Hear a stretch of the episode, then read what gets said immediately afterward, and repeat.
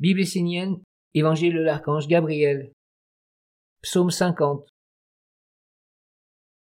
Donner un corps de manifestation concret aux anges.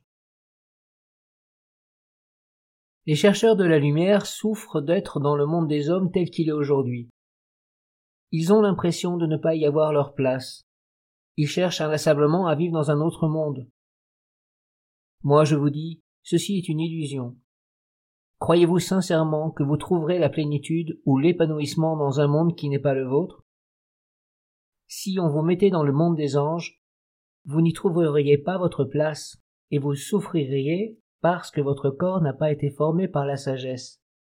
Vous verriez apparaître tout autour de vous et en vous l'immensité infinie où tout est possible à chaque instant.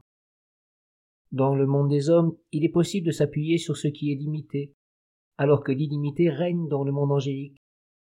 Aucun discernement, aucune stabilité n'y est possible pour la conscience et les sens de l'homme.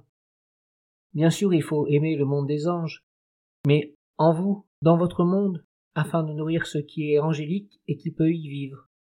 De cette façon, la beauté du monde divin apparaît, car l'homme accomplit sa tâche et fait vivre l'alliance des mondes de la lumière. Inspirez-vous du monde angélique, mais soyez conscient qu'il n'est pas votre monde. C'est un monde qui peut vivre en vous dans la partie qui est pure et divine. Alors développez cette partie de votre être en vous reliant aux anges par la ronde des archanges.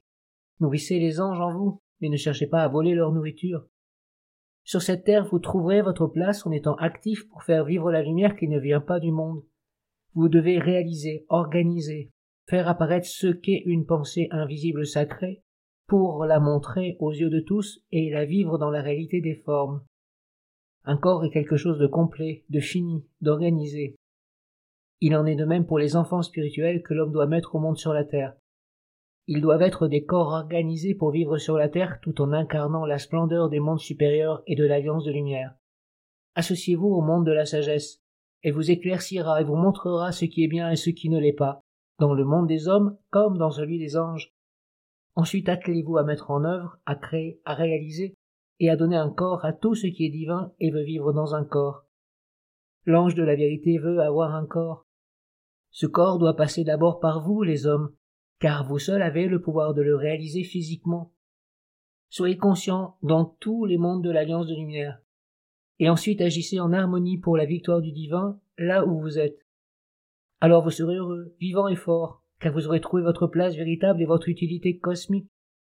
La vie coulera de vous et vos mains seront puissantes pour sculpter la matière et révéler la splendeur de la pensée divine à travers un corps parfaitement constitué.